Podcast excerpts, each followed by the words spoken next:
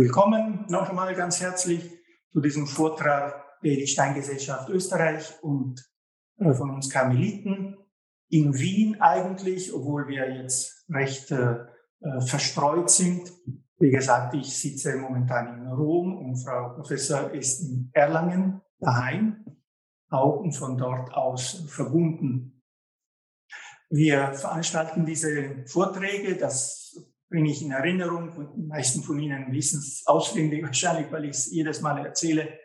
Also wir versuchen einmal im Monat einen Vortrag zu organisieren. Früher fast immer in Präsenz in Wien, seit Corona eher über Zoom. Und das möchten wir behalten, zumindest äh, in einem gewissen Ausmaß, weil es für viele Menschen doch leichter ist, aus verschiedenen Ecken der Welt teilzunehmen. Und zwar Vorträge, die über Edith Stein oder im Geiste Edith Steins so ihre Themen ansprechen. Ähm, ungefähr einmal im Monat. Und äh, Sie bekommen dann natürlich die, die Meldung für den nächsten Vortrag oder für die kommenden Vorträge. Sie können auch gerne Mitglied werden der Edith Stein Gesellschaft Österreich. Wir haben jetzt einen neue, neue Werbetrick erfunden. Ähm, und zwar im Sinne der Gesellschaft, wir haben es besprochen im Vorstand, für Studenten, die haben ohnehin, ohnehin einen reduzierten Beitrag, möchten wir diese Vorträge grundsätzlich kostenlos anbieten. Das, glaube ich, können wir uns leisten.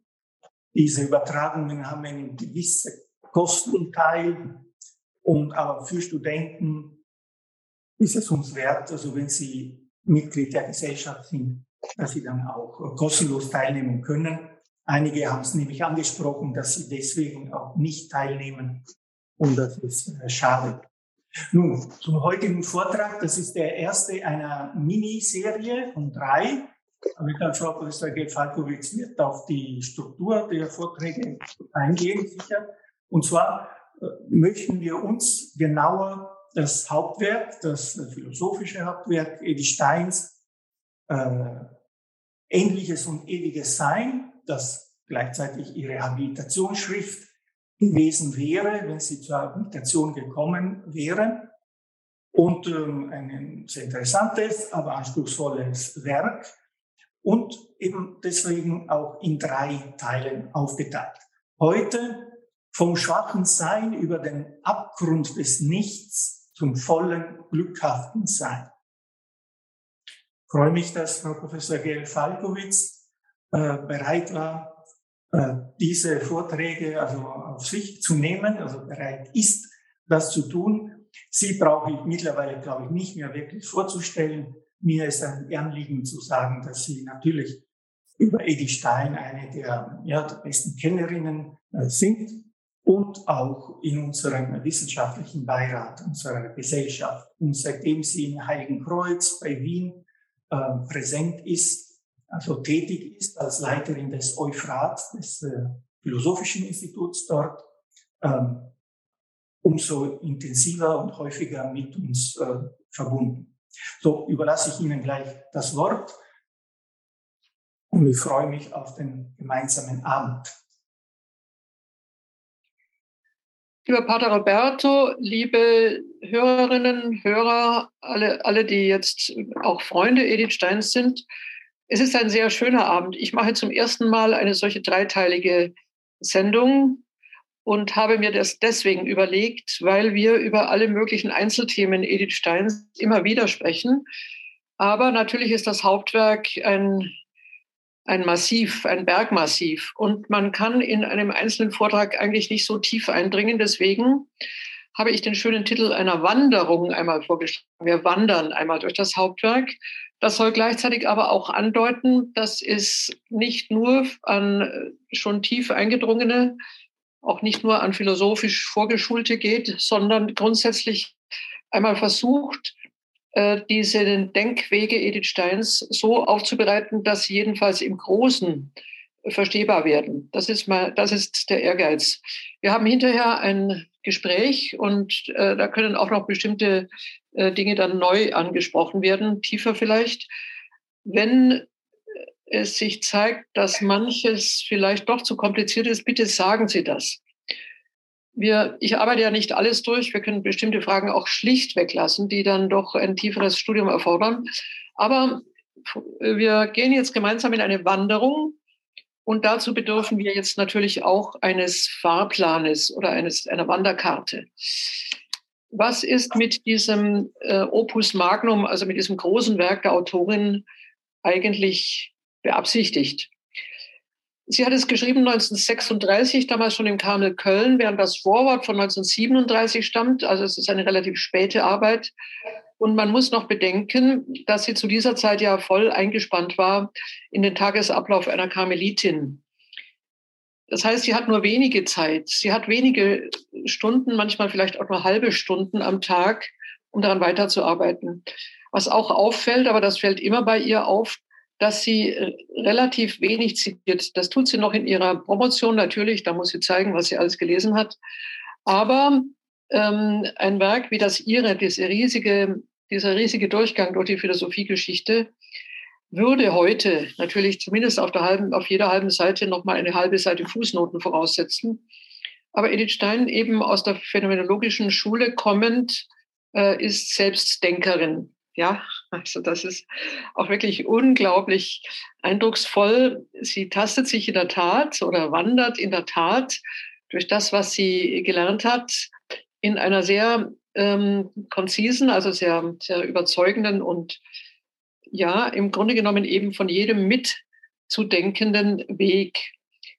Das wollen wir jetzt einmal öffnen. Damit man nicht glaubt, dass ein solches Werk in einem Jahr entsteht, das geht überhaupt nicht. Sie hat im Grunde seit 1932, noch vor dem Karmel, daran gearbeitet, schon in Fre für Freiburg, für eine mögliche Habilitation, die ersten Skizzen. Die sind auch bekannt, die sind veröffentlicht unter, der, unter dem Titel Potenz und Akt. Das wird aber völlig umgearbeitet und wir gehen auf diesen Zusammenhang, ähm, wenn überhaupt nur ganz am Rande ein, denn sie hat im Grunde genommen äh, die Frage dann auch verändert. Aber für alle die, die an einer solchen Arbeit mal saßen, oder auch die das nicht taten. Eine solche große Zusammenschau bedarf einfach hin der Jahre. Das muss reifen. Man hat ein Ziel, aber im Schreiben verändert sich auch das Ziel und insofern haben wir einen, in der Tat einen gewachsenen äh, Baum und wir versuchen nun von den Wurzeln her äh, in die Zweige aufzusteigen. Wir haben drei Teile und äh, wir werden sehen, dass wir dieses Mal versuchen, über die, über die Methode, die sie wählt und vor allem auch über den Aufbau klar zu werden. Das wird also sehr, sie hat ja eine klare Gliederung, das hat sie immer. Und wir werden gleich sehen, was sie mit dieser Methode eigentlich leistet. Im zweiten Teil, der erst später, also der dann in dem nächsten Video sein wird, gehen wir dann auf die Betrachtung der Seele. Wenn wir es ähm, richtiger formulieren, auf die Betrachtung des Ich. Der Unterschied ist wichtig, den erkläre ich jetzt aber nicht.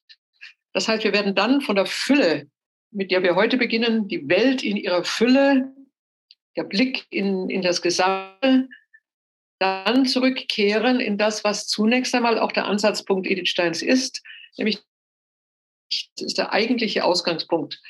Das wird deutlich werden, warum das so notwendig ist. Im dritten Teil wird dann der Aufstieg zum ewigen Sein vorgenommen. Darauf freue ich mich. Und zwar aus dem Grunde, wir sind ja immer überrascht, glaube ich. Viele von, den, von unseren Hörern jetzt sind vermutlich deutlich theologisch interessiert. Aber dieser Aufstieg zum ewigen Sein wird zunächst einmal gedanklich vollzogen, das heißt auch eben philosophisch. Ähm, philosophisch bitte ist nicht ein Wort zum Einschüchtern, sondern meint einfach eine starke, nachdenkliche in sich auch logische Arbeit. Und tatsächlich kann man zum ewigen Sein zunächst einmal auch gedanklich kommen. Edith Stein wird dann einen Sprung machen, selbstverständlich. Wir werden aus dem bloßen sachlichen Blick auf das ewige Sein in einen personalen Blick kommen, und zwar notwendig. Personal ist nicht dasselbe wie persönlich. Personal bedeutet, dass das Sein nicht einfach nur als vorhanden, als ein Ist-Zustand, als eine Gegebenheit betrachtet wird, sondern dass es selbst seinen Blick auf uns richtet. Das ist eine Umkehrungsbewegung. Ein Gegenstand, der plötzlich kein Gegenstand mehr ist, sondern uns anblickt. Und zwar personal anblickt. Auch das wird noch philosophisch gedacht. Das ist nämlich das Interessante. Ich weiß nicht, wie viele Agnostiker im Augenblick zuhören. Das ist eigentlich eine Art des Zuhörens, die durchaus willkommen ist. Und zwar aus dem Grunde, weil eben Fragen nach diesem höchsten Sein nicht einfach hin schon Fragen sind, die man aus Frömmigkeit stellt. Nein, es gibt eine Frömmigkeit des Denkens. Das ist ein Ausdruck in Heidegger Welt. Denken selbst hat eine bestimmte Frömmigkeit, sich nämlich einem Zusammenhang zu erschließen, ihm zu folgen und von daher sich auch zu öffnen. Das ist eine ganz große Haltung. Äh, die ist nicht identisch mit Anbetung. Das ist noch ein, ein weiterer und eigentlich letzter. Aber diese Frömmigkeit, sich aufzumachen einem Gedankengang, das bedeutet auch Disziplin, das bedeutet Wille, das bedeutet Öffnung. Sehr schön. Gut. Ich beginne nun mit dieser methodischen Frage, was versucht Edith Stein in diesem Werk? Sie hat gleich am Anfang eine knappe Charakteristik. Und zwar ihrer Zeitgenossen, die sie alle übrigens kennt. Sie spricht aus ihrer eigenen Schule, das heißt also aus der Phänomenologie, die in Göttingen begann und dann in Freiburg zu ihrer Blüte kam. Sie nennt ihre eigenen Quellen, sie nennt ihre Denkhilfen und sie nennt dann auch ihre Kommilitonen. Ich zitiere. Es gibt die Richtungen, die wieder dem Seienden zugewandt waren. Sie brachten den verachteten alten Namen Ontologie, Seinslehre, wieder zu ehren. Sie kam zuerst als Wesensphänomen, äh, Entschuldigung, sie kam zuerst als Wesensphilosophie, nämlich die Phänomenologie Husserls und Schelers. Dann stellte sich ihr die Existenzphilosophie Heideggers zur Seite und Hedwig Konrad Martius Seinslehre als deren Gegenpol. Kurze Erläuterung. Wir haben die Ontologie jetzt in einer dreifachen Auffächerung und darin liegt ja schon auch eine Überraschung, dass überhaupt wieder von Science-Lehre gesprochen wird. Denn die neuzeitliche Philosophie, die mit dem großen französischen Philosophen Descartes in der Regel in eins gesetzt wird, denkt ja nicht mehr über das Sein nach, sondern über das Ich. Wir werden darauf zurückkommen und es auch genau in diesem Sinne vertiefen. Aber Edith Stein sieht nach 400 Jahren dieser Ich Philosophie ähm, durch Husserl wieder zu Ehren gebracht, die Frage nicht mehr nach dem Ich denke, sondern die Frage nach dem Was ist. Im Deutschen ist das ja, Deutsch ist hier ja auch eine sehr präzise philosophische Sprache, einfach von den Sprachwurzeln her. Im Deutschen ist die Frage, was ist, gleich zu übersetzen mit, was ist das Wesen? Was und Wesen gehören ohnehin zusammen. Also wenn ich zum Beispiel frage, wir machen gleich eine provokante Frage, Gibt es ein Wesen der Frau? Die Frage, die heute verboten ist, aber egal, deswegen stellen wir sie aber auch. also gibt es ein Wesen der Frau? Das könnte ich genauso in die schlichte Frage übersetzen. Was heißt, was ist Frau sein? Ja? Also das Wesen ist dasjenige, was das Sein in seiner Prägnanz, in seiner Bestimmung ausmacht. Das nimmt sie nun mit Husserl und Scheler zusammen. Äh, wir werden nicht auf diese Namen eingehen. Ich möchte nur den Bogen spannen, den Edith Stein aufmacht. Dann hat sie Heidegger genannt, ihren Kommilitonen. Sie nennen ihn meistens den kleinen Heidegger, weil er immer noch ein bisschen kleiner war. Sie selber war nicht groß, aber das ist jetzt gemeint im Sinne körperlicher Größe. Heidegger mit der Existenzphilosophie.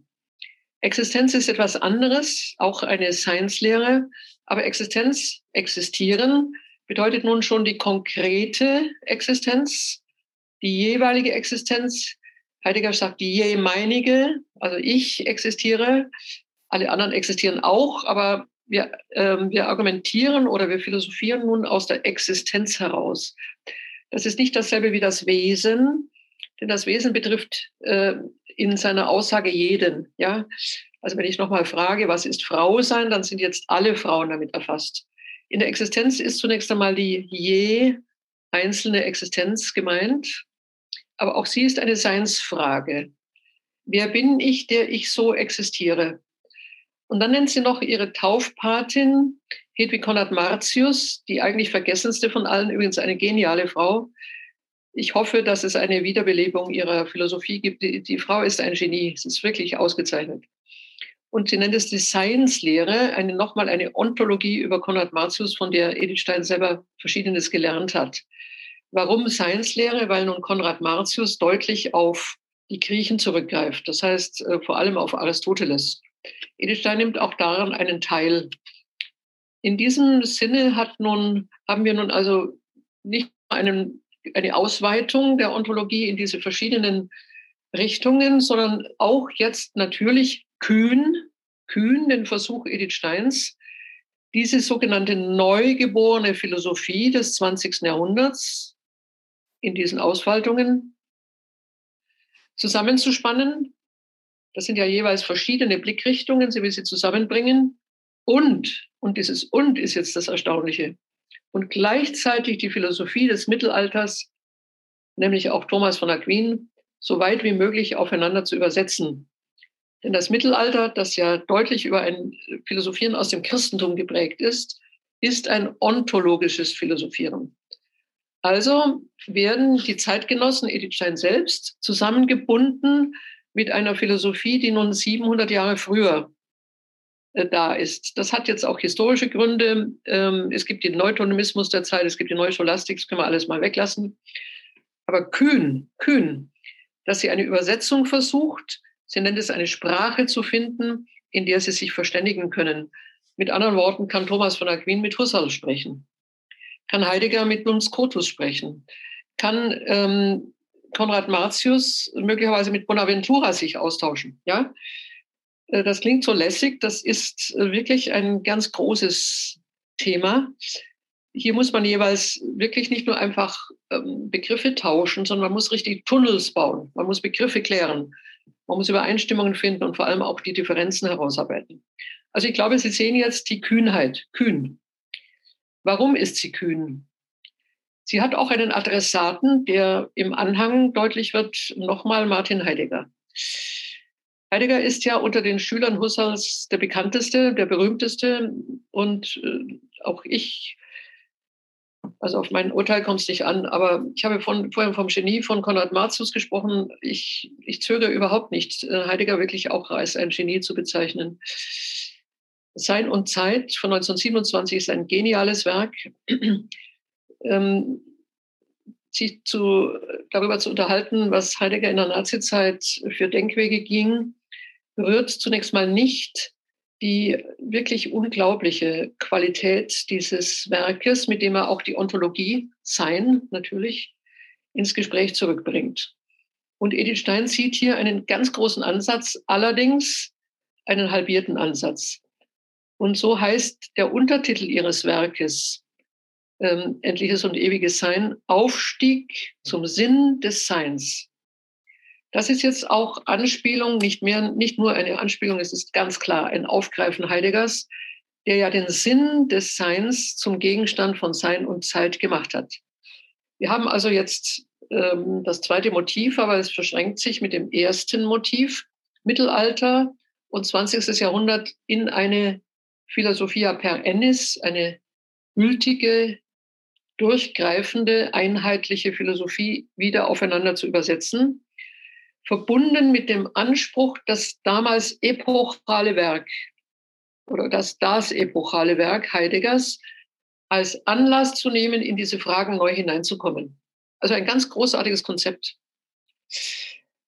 Ähm, leider ist ja Ihre Arbeit nicht gedruckt worden. Wir haben also nicht die Möglichkeit zu fragen, ob Heidegger sich damit getroffen fühlte oder nicht. Denn das Werk erschien ja erst 1950 nach ihrer äh, nach ihr, lang nach ihrem Tod und wir haben eigentlich keinen Reflex Heideggers darauf. Das ist, glaube ich, verstanden. Und jetzt kommen wir zu der Grundproblematik, mit der Edith Stein ja deutlich ringen muss. Vielleicht für die, die weniger in diesen gedanklichen Wanderungen unterwegs sind, denken ist ein Ringen. Wenn man später Bücher liest, hat man den Druck, dass äh, der Autor ja am Anfang schon weiß, was er am Ende schreibt. Und das Vorwort äh, gibt natürlich auch eine solche, einen solchen Durchblick durch ein Werk. In Wirklichkeit, das weiß jeder, der Bücher schreibt, wird das Vorwort ganz am Schluss geschrieben. Das heißt, sich einlassen auf einen Gedanken bedeutet im Gehorsam des Denkens einen Gedanken, einem Gedanken zu folgen, bitte. Also nicht ihn zu prägen, nicht im Sinne einer, einer herrschaftlichen ähm, Durchführung, sondern im Sinne, sich wirklich einmal einzufinden in dasjenige, was der Gedanke verlangt. Und so gibt es auch bei Edith Stein eine Wanderung. Tatsächlich gibt eine bestimmte Wendung, die sie macht, von der sie gar nicht wusste, dass sie käme. Und ich möchte sie gleich zu Wort bringen, weil sie selber darüber sehr erstaunt ist. Nochmal, es gibt ein Denken im Gehorsam. Ich hatte schon gesagt, dass sie von Thomas von Aquin kommend dessen Ontologie einbezieht. Das tut sie auch. Sie tut es auch auf dem Rückgriff für, auf Aristoteles. Werde ich nur kurz beleuchten. Das sind alles ähm, eher geschichtliche Fragen, die für uns jetzt nicht im Vordergrund stehen. Aber jedenfalls Thomas. Aber tatsächlich ist es so, wie sie dann selbst schreibt, zu ihrer eigenen Überraschung, wenn sie zum ewigen Sein hochsteigt, wird ihr Werk mehr und mehr augustinisch. Sie hatte nicht vor, in einem so direkten Sinne über Augustinus zu schreiben, aber nun tatsächlich hat sie am Ende, das werden wir vor allem im dritten Teil der Wanderungen äh, begehen, zu ihrer eigenen Verblüffung nun tatsächlich Gedanken des Augustinus in einem weit größeren Maße einbezogen, als das ursprünglich der Plan war. Augustinus kommt aber nicht von Aristoteles, er kommt von Platon und vom Neuplatonismus. Damit ist für viele, die damit nicht vertraut sind, jetzt kein großes ähm, Thema aufgemacht. Aber tatsächlich muss man sagen, dass sie nun in eine andere Denkwelt geht. Ja? Und es ist deswegen so interessant, weil ich nochmal sagen muss, dass wirklich in der Weise dieser, dieser Disziplin eines Denkens ähm, natürlich vorher ein Plan vorliegt, aber das unglaublich Überraschende und dann natürlich auch Ergreifende ist, wenn der Gedanke selbst nun die Vorderhand übernimmt und nicht dasjenige, was man sich so als Weg vorgedacht hatte, nun einfach Schritt für Schritt zurückgelegt wird. Nein, auch bei Edith Stein wird es eine solche Wendung kommen und sie wird sehr schön sein. Ich werde sie Ihnen am Schluss im dritten Teil auch vorstellen. Der große Einsatz, den Edith Stein nun machen muss und den sie auch im Rahmen dieser gesamten Diskussion der Ontologie ähm, nachvollzieht, sie muss eine Zweiteilung aufmachen. Ich setze einmal ein, also sie muss zwei Gedanken durchführen und versuchen, diese beiden Gedanken miteinander zu versöhnen. Das ist nicht sehr leicht. Der erste Einstieg bedeutet, dass sie den Satz Heideggers aufgreift, der Sinn des Daseins liege im Dasein selbst. Das ist ein berühmter Satz. Ich wiederhole nochmal, der Sinn des Daseins liege im Dasein selbst. Wir haben hier einen zirkulären Ausdruck, das heißt eine Kreisform. Das Dasein selbst enthält seinen Sinn. Sinn ist in der deutschen Sprache, wie übrigens in jeder europäischen Sprache, übersetzbar mit Richtung. Wenn wir das nehmen, heißt es, die Richtung des Daseins richtet sich auf das Dasein selbst. Hier hat man den Kreis in der Tat sehr deutlich. Heidegger sagt damit nicht etwas Unsinniges, sondern er versucht etwas auszudrücken, was sich für die Philosophie des 20. Jahrhunderts dann als sehr zentral ergeben wird, dass nämlich das Dasein, gemeint ist das menschliche Dasein, in sich selbst gründet, sich auf sich selbst bezieht, sich in diesem Sinne auch nicht irgendwohin anders überschreitet. Von daher kommen schon die berühmten äh, Ausdrücke auch ins Spiel, dass der Tod, großer Gegenstand von Sein und Zeit, in diesem Sinne wohl Ziel des Daseins ist, aber gleichzeitig auch Ende. Das heißt, vom Tod her gesehen kann man philosophisch nicht mehr weitergehen. Das Dasein ist also in seiner Zeitlichkeit, auch in seiner Unvoll, also in seiner, ja, Unvollendetheit stimmt nicht, aber in seiner Zielrichtung auf den Tod in sich selbst gekrümmt, bleibt auf sich selbst verwiesen. Und die Frage, ob der Sinn des Todes aus dem Tod selber erhoben werden kann, wird zunächst mal einfach behauptet. Leben ist immer auch Vorlaufen in den Tod. So. Damit haben wir also ein geschlossenes Dasein. Wir haben etwas, das von seinem Ende her geschlossen ist. Von daher hat Heidegger noch einmal den Gedanken bekannt, dass die Angst des Menschen um sein, um sein tödliches Dasein ein Existenzvollzug ist. Bedeutet nicht, dass wir uns unentwegt ängstigen. Äh, es bedeutet aber, dass unsere Existenz selber durchsäuert ist von dieser Angst. Äh, die muss gar nicht bewusst sein. wenn wir es bewusst, bewusst hätten, könnten wir auch mit ihr umgehen. Aber die unbewusste Angst ist ja die eigentlich drängende. Das heißt, je tiefer wir in unsere Existenz hinunterkommen, desto deutlicher ist diese Enge. Angst und Enge sind ja im Deutschen ohnehin verwandt. Also dieses einge, eingekugelt sein, eingeigelt sein in seine eigene Existenz, in sein eigenes Dasein, das Bestimmende. Das heißt, der Sinn des Daseins liegt in diesem Sinne in dieser Enge des Daseins, aus dem es selber nicht herauskommt oder Tod selber schließt dann diese Enge auch wieder ab. Edith Stein beginnt an dieser Stelle eben mit ihrer Gegenfrage, was ist der Sinn des Daseins?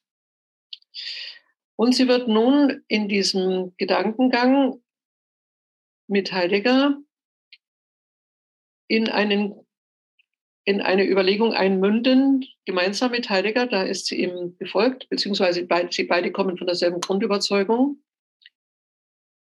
dass die Lösung des Daseins oder die Lösung der Betrachtung von Welt, Dasein ist in Welt eingelassen, die eigentliche Aufgabe hat, diese Gerichtetheit, die Richtung des Daseins, die Richtung von Welt als solcher zu klären. Und das geschieht nun bei beiden.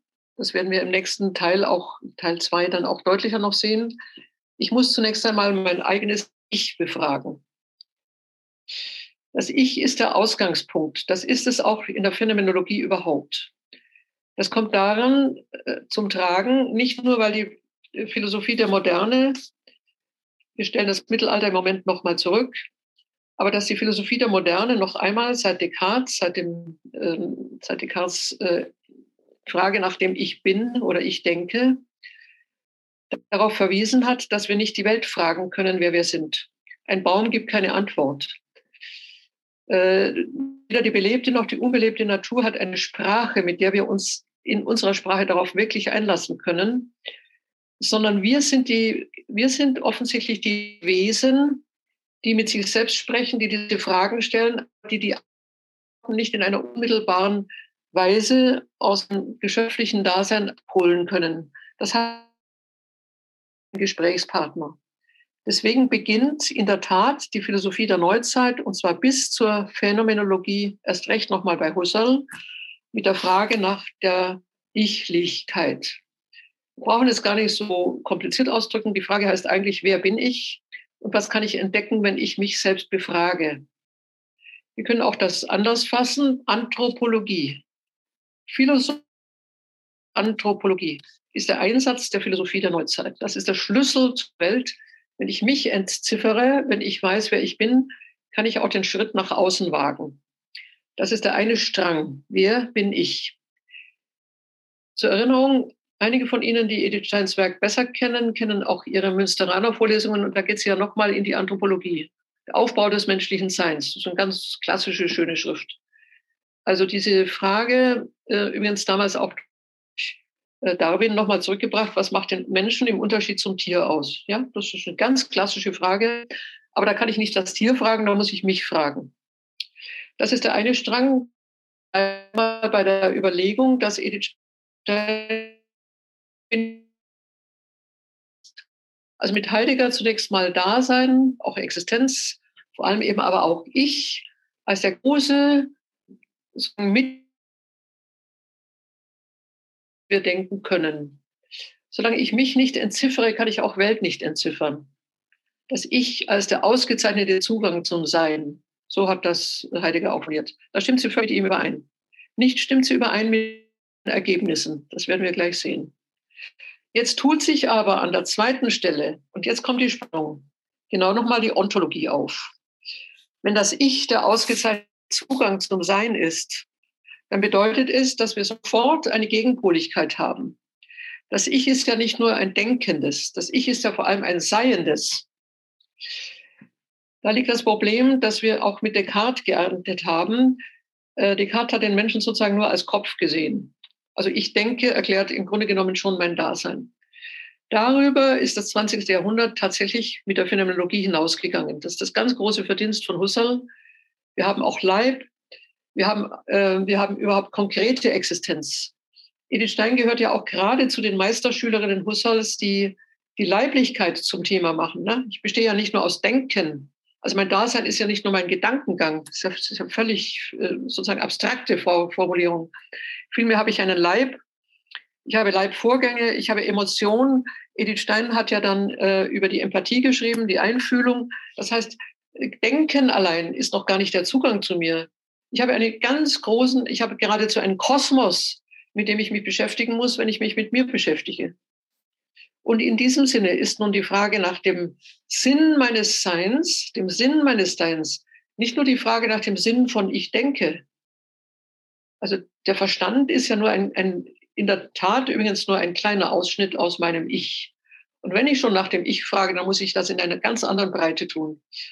Jetzt kommt Ontologie. Was ist das Sein meines Ich? Sie bindet also jetzt Ich, auch in seiner gedanklichen Durchdringung, zusammen mit dem gesamten Sein des Ich.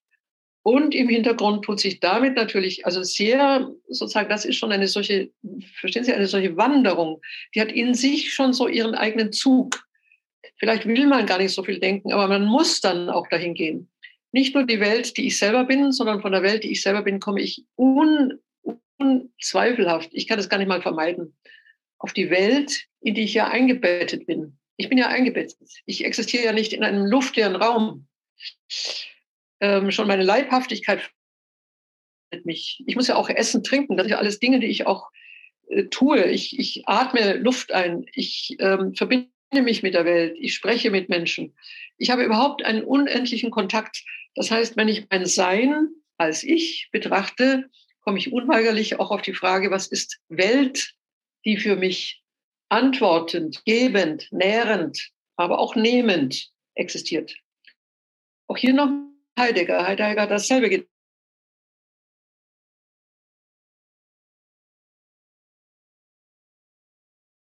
ähm, dass die Kritik, die wir gleich hören an Heidegger durch Edith Stein, mitgelesen werden muss, auch von einer Zustimmung zu ihm. Sie hat ihn ja auch als bezeichnet als jemanden, der, also ich hatte ja auch er allen anderen Kommilitonen überlegt, gar keine Frage. Sie hat also in ihm auch das Geniale gesehen.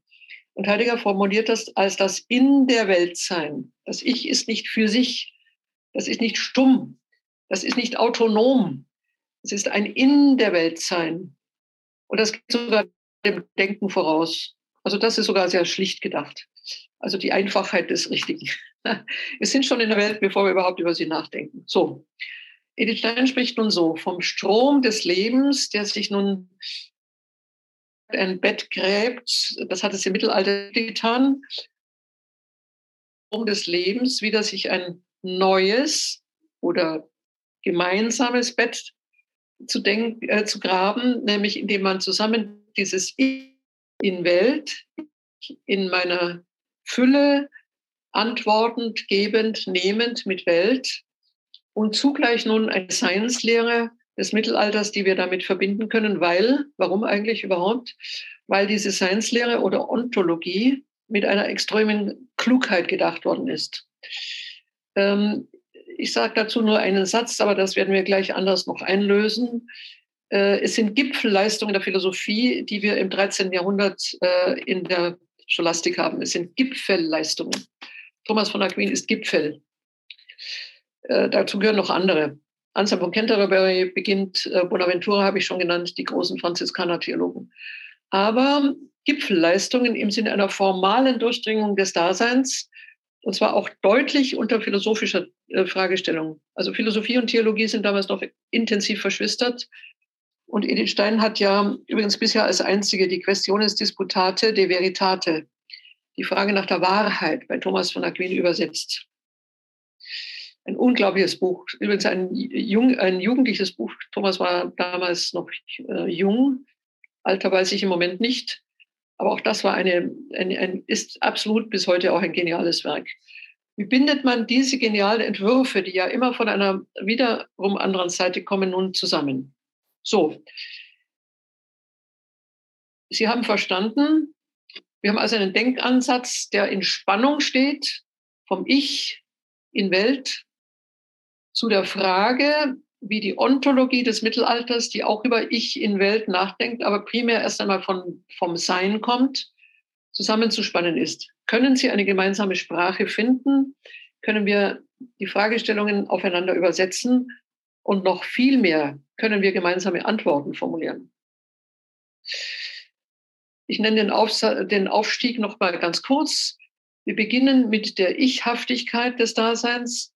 Wir gehen weiter zur Seinslehre und schreiten dann, wandern dann hinüber in die Personlehre.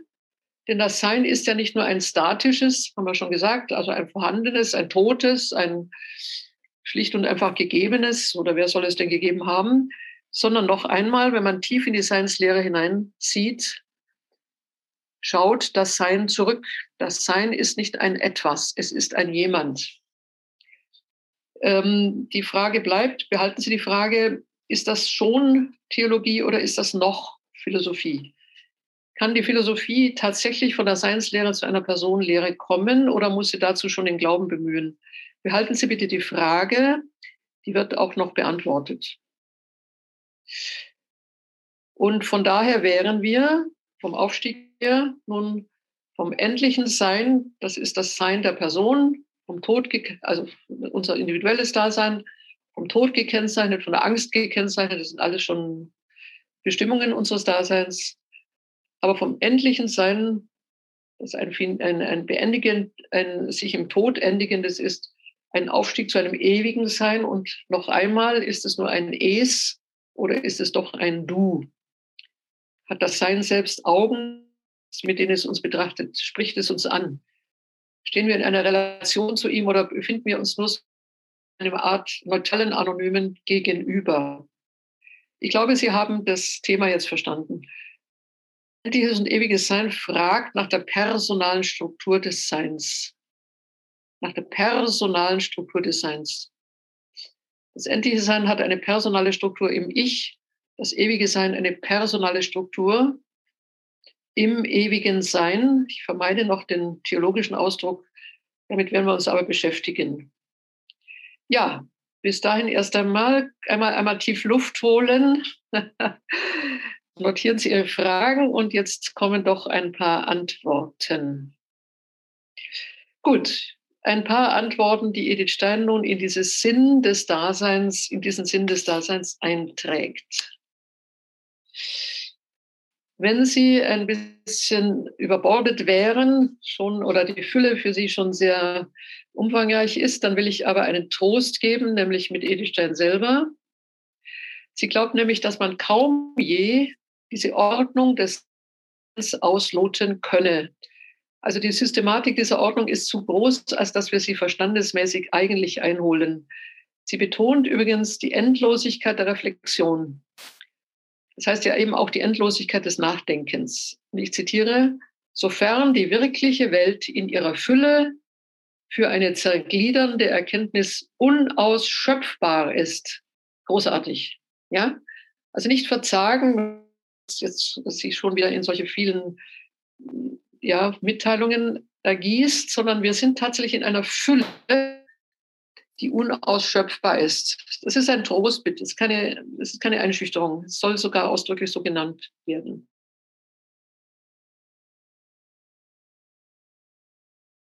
Wir setzen ein noch einmal beim Ich und zwar nun in dem Widerspruch zu Heidegger. Ich habe vorher gesagt, dass sie mit ihm eins geht. Ich darf noch eine kleine Anekdote, also eine von mir stammende sagen. Ich habe immer wieder gemerkt, dass Edith Stein, genau wie Heidegger, Heretiker sind zu gegenüber von Husserl. Ja? Heretiker wählt sie nicht, aber sie nennt, ähm, ja doch, aber sie schreibt ja in einem Brief, äh, dass sie äh, von Husserl so tief abrückt, was er selber noch nicht gemerkt hat. Ja? Aber Edith Stein und Heidegger verlassen Husserl. In diesem Sinne ein klein wenig heretische Schule. Gut, das ist ein, natürlich cum grano salis mit Salzkorn. Aber dieses ontologische Fragen nach dem Ich wird bei Edith Stein nun anders gefasst. Und jetzt kommt sie in Widerspruch zu Heidegger.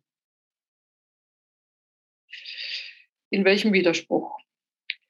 Wir haben schon gehört, dass bei Heidegger das Ich durch die Angst, die Enge des auf sich selber Zielens gekennzeichnet sei. Der Sinn des Daseins liegt im Dasein selbst, ist ein kreisförmiger Satz, der also nichts löst. Das Ich hat keinen Ausweg aus sich. Es ist unhintergehbar mit sich selbst verkoppelt. Und der Tod ist nochmal Zeichen dieser unhintergehbaren Undurchdringlichkeit, in sich selbst eingeschlossen zu sein. In diesem Sinne wird Edith Stein aber gegen argumentieren. Und zwar sehr klug, selbstverständlich. Sie nimmt nun zum Beispiel, ich gebe nur dieses Beispiel, das Thema Zeit in die Überlegung hinein. Auch das tut ja Heidegger, er spricht von Sein und Zeit, zieht aber Zeit eben im Sinne dieses Abgeschlossenseins im endlichen Tod. Aber Edith Stein nimmt nun das Ich auch als ein zeitliches, und zwar indem es strömt zwischen Sein, wir sind ja, wir gehen auch auf den Tod zu, das wäre wieder Nichtsein, richtig. Aber zugleich ist es so, dass dieses Nichtsein damit ja noch nicht erklärt ist, sondern die Frage ist, strömt es denn nicht im Tod? Hört das Strömen einfach auf oder was soll das heißen, hier aufzuhören? Und sie nimmt nur ein Beispiel, in dem sie zeigt, dass dieses Zwischensein und Nichtsein anders gedacht werden muss, anders gedacht werden muss. Das zeitliche Strömen. Menschliches Dasein hat einen bestimmten Ausgangspunkt, Geburt. Zeit bedeutet nun, dass das, was schon da ist, nun in einer beständigen Urbewegung sich entfaltet. Wachstum, älter werden, reifer werden, Urbewegung. Aber wohin bewegt es sich? Ich sage jetzt die Sätze wörtlich, weil sie genau formuliert werden müssen. Zeit ist Träger einer Urbewegung ins Sein hinein gegen das Nichts. Das ist es schon gegen Heidegger. Zeit bewegt unser Dasein in ein tieferes Sein hinein gegen das Nichts. Wir könnten auch sagen, in ein Selbst hinein aus dem Nichts heraus. Zeitliches Sein ist ein Werden, freilich, solange wir leben, voll in sich ruhenden Sein. Ich mache jetzt ein Beispiel, um zu zeigen, dass aber diese Bewegung in das Selbst hinein und aus dem Nichts heraus eine Bewegung des Vollendens ist. Bitte den Unterschied sofort sprachlich halten.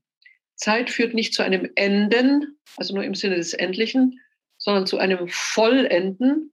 Und das macht sie nun einem ausgesprochen schönen Beispiel klar.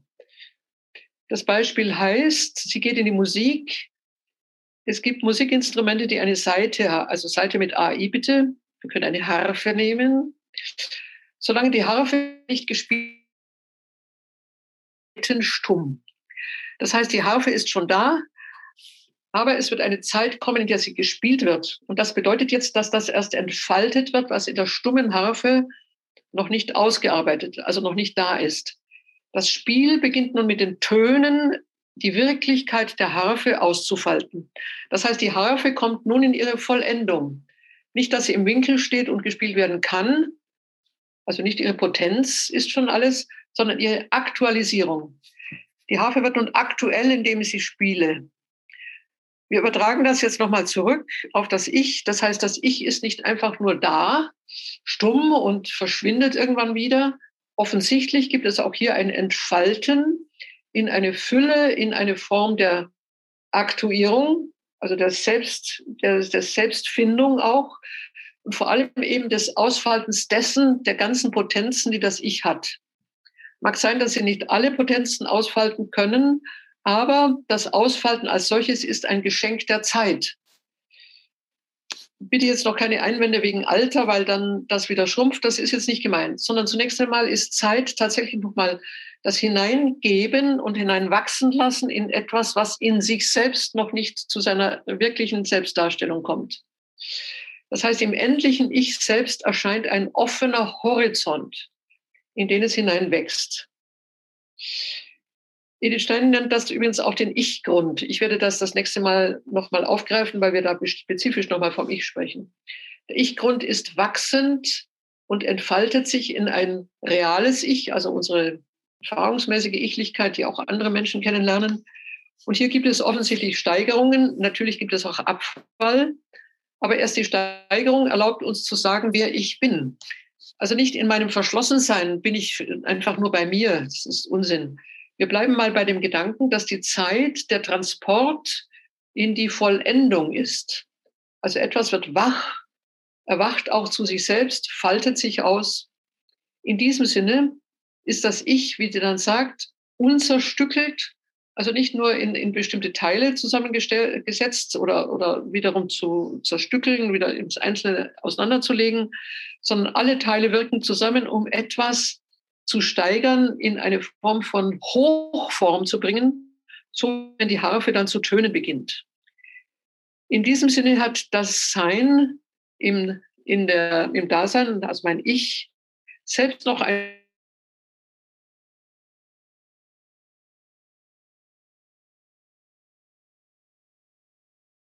zur Fülle. Ich darf etwas vorwegnehmen, obwohl es im Moment jetzt äh, noch einmal etwas trocken klingt. Zu dieser Fülle gehört auf jeden Fall Beziehung. Alles, was wir an Zuspruch und Antwort, alles, was wir in Entfaltung und tun, ist immer in Relation.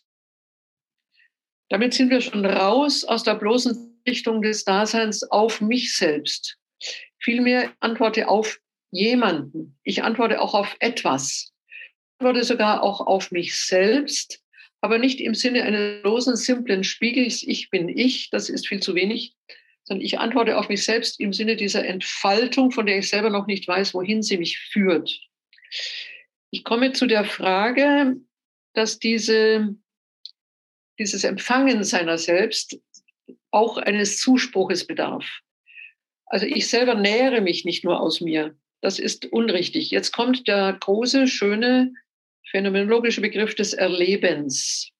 Edith Stein nennt das auch die jenseitigen Welten, die im Erlebnis andrängend den Bereich der Wirklichkeit zeugen. Sie hören schon, was das für sehr schöne Worte sind. Jenseitigen Welten, die im Erlebnis andrängend den Bereich der Wirklichkeit zeugen. Das heißt, das menschliche Sein ist, empfängt sich, empfängt sich auch von außen. Also nicht habe ich in mir nur schlummernde Samen, die eben begossen werden und dann wachsen. Wenn die Zeit mein Dasein schiebt, also in eine Entfaltung, in ein Wachstum schiebt, dann tut es die Zeit auch, indem sie viele Dinge erlebensmäßig an mein Ich heranträgt. Die Zeit setzt mich in das Leben anderer Leben. Sie setzt mich übrigens, das werden wir auch noch betrachten, auch in Bezug zu leblosen Dingen, und ich darf Ihnen versprechen, ähm, das werde ich tun, Ihnen einen Zusammenhang aufzumachen, den ich eigentlich nur bei Edith Stein gefunden habe. Über die Geistbegabung auch der leblosen Dinge. Bitte halten Sie das fest. Über die Geistbegabung auch der leblosen Dinge.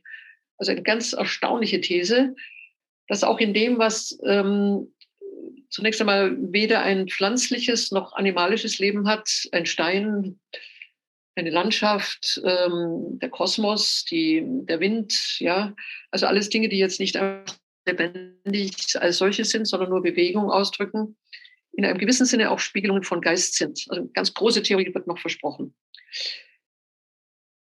Ich möchte an dieser Stelle die erst, das erste Ergebnis formulieren und damit auch zum Schritt über Heidegger hinauskommen.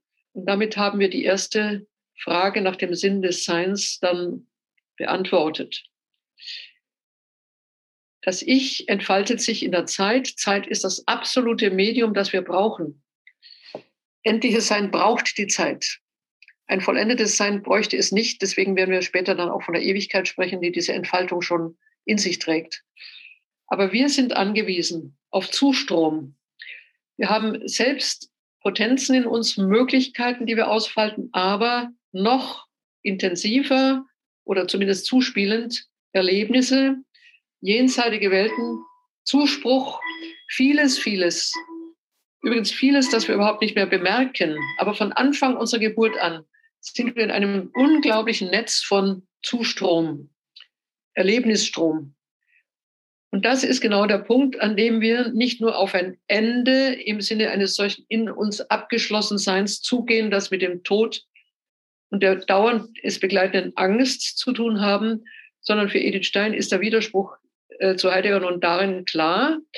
Ich lese das wörtlich. Unser Sein schrickt zurück vor dem Nichts, dem Nichts des Todes.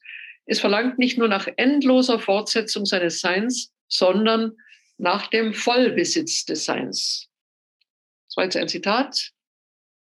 Wir verlangen nach Fülle. Warum? Weil wir die Fülle des Daseins im Grunde genommen schon eigentlich unentwegt empfangen. Ähm, mag sein, dass wir das nicht merken, das ist eine andere Frage, deswegen muss man auch immer, immer wirklich in die Philosophie hineingehen. Aber wir erfahren jeden Tag Fülle, wir erfahren jeden Tag einen Zustrom von Lebendigkeit. Wir sind nicht einfach nur in der Nähe des Nichts. Tatsächlich bedroht uns der Tod, selbstverständlich. Aber genauso mühelos umspannt unser Dasein auch diesen Einfluss, den unbemerkten, den unreflektierten, den einfach hingenommenen Einfluss dessen, was Welt ist. Und wir geben in Welt zurück. Und noch einmal, die Idee höchster Fülle, da wir ja schon aus der Fülle leben, aus der Fülle von Beziehungen, aus der Fülle von Empfangen, Geben, so ist die Idee höchster Fülle keine philosophische Spekulation, sondern ist für uns Anlass, Entschuldigung, ist für uns Erfahrung, die wir nur tiefer, äh, tiefer nachdenken müssen. Und die Idee höchster Fülle, also dieses Steigern nun in einen unendlichen Austausch hin und her, der nicht ins Nichts abstürzt, nicht im Tod versandet, der den Sinn des Daseins dann sinnlos macht, also sozusagen nur als Kreisel aufbereitet, wird damit für Edith Stein zur Signatur, dass wir nicht nur von der Angst begleitet sind, sondern von der Hoffnung. Angst ist auch da. Es würde es nicht leugnen. Wir sind geängstet. Das ist gar keine Frage. Der Tod ist eine Realität. Aber wir stehen auch in der Hoffnung auf die Fülle des Seins.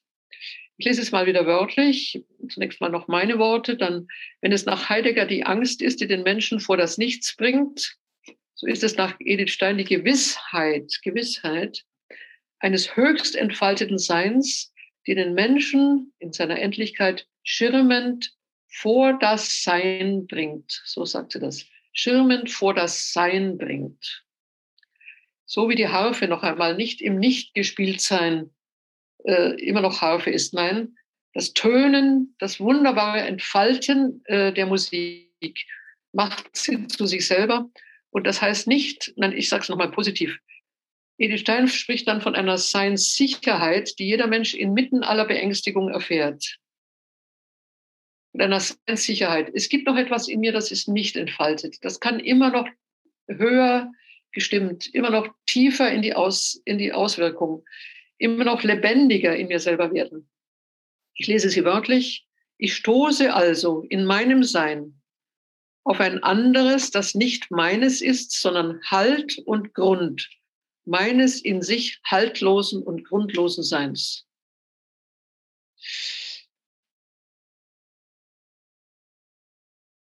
Man muss das jetzt noch nicht unbedingt schon religiös hören, der religiöse Gedanke springt schon mit, aber noch einmal, Halt und Grund meines in sich haltlosen und grundlosen Seins ist an sich schon die Fülle von Welt, die auf mich zuströmt.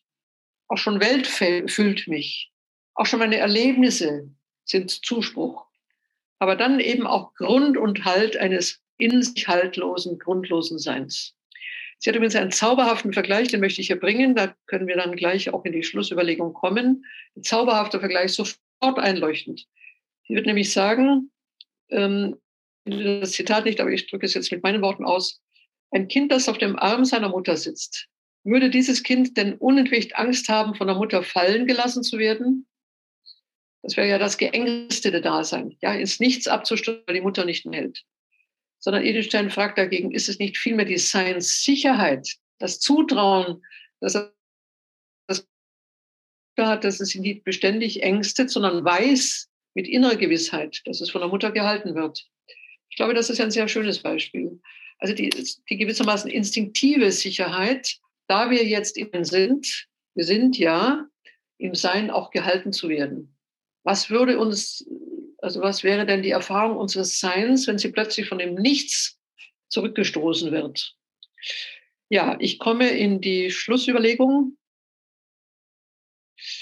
Ich gehe mal gleich ganz zum Schluss. Wir werden ja einiges dann noch einmal neu wieder aufrollen.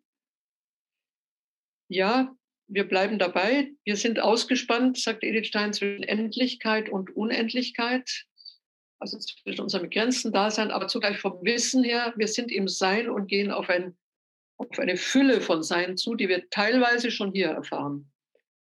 Sie spricht aber dann auch davon, übrigens auch ein sehr schönes Bild, noch ein musikalisches Bild, dass wir von dieser höchsten Entfaltung unseres Seins hören, wie von den Tönen einer Melodie, die wir nicht wirklich hören, sondern die dann auch verweht. Also wir hören einzelne, einzelne Töne einer Melodie, aber wir ahnen, dass es eine volle Erfüllung des Daseins gibt, die aus der Seinstatsache heraus sich schon ergibt. Aus der Tatsache, dass ich schon bin, sich ergibt, dass ich sein werde. Und zwar in einer neuen Vollendung, die ich bisher noch nicht kenne, die mir aber zeitweise auch zugespielt wird. Ich habe das Zitat jetzt wörtlich, ich habe so abgekürzt, dass ich mich immer wieder zurechtfinden muss. Was wir, was wir vom Sinn der Dinge erfassen, sagt sie, was in unseren Verstand eingeht. Das verhält sich zu jenem Sinn Ganzen, wie einzelne verlorene Töne, die mir der Wind von einer in weiter Ferne erklingenden Symphonie zuträgt.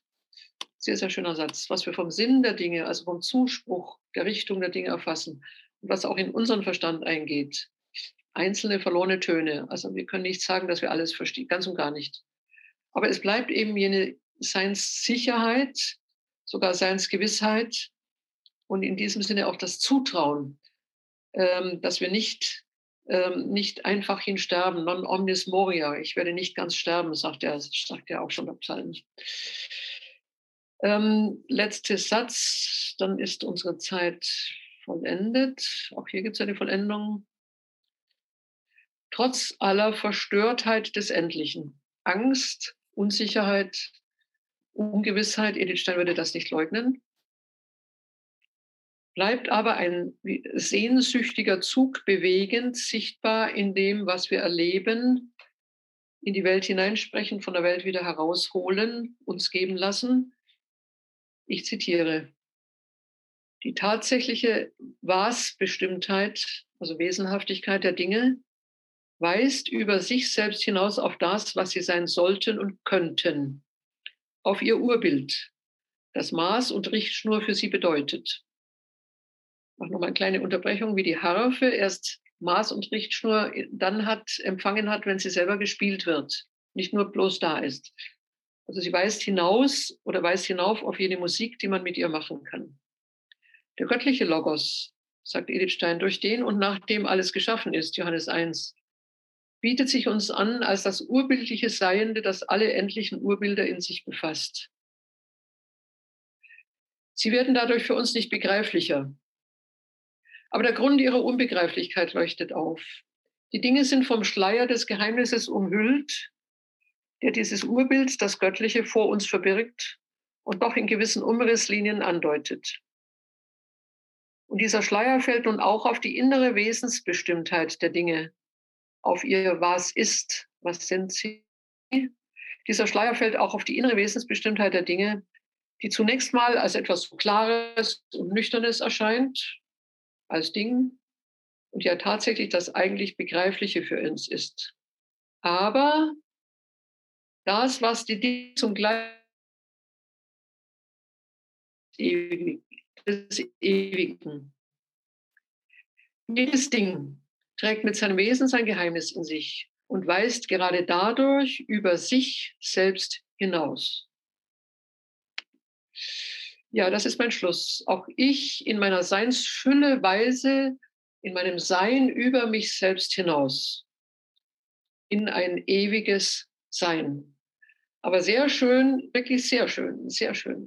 Dass es auch die Dinge sind, die wir normalerweise so nackt und kalt und vorhanden und einfach hingegeben nehmen. In Wirklichkeit sind sie auch Geheimnis, hinweisend. Sinn des Daseins, das über sich selbst in eine Richtung hineinweist. Ja, herzlichen Dank für Ihr Zuhören.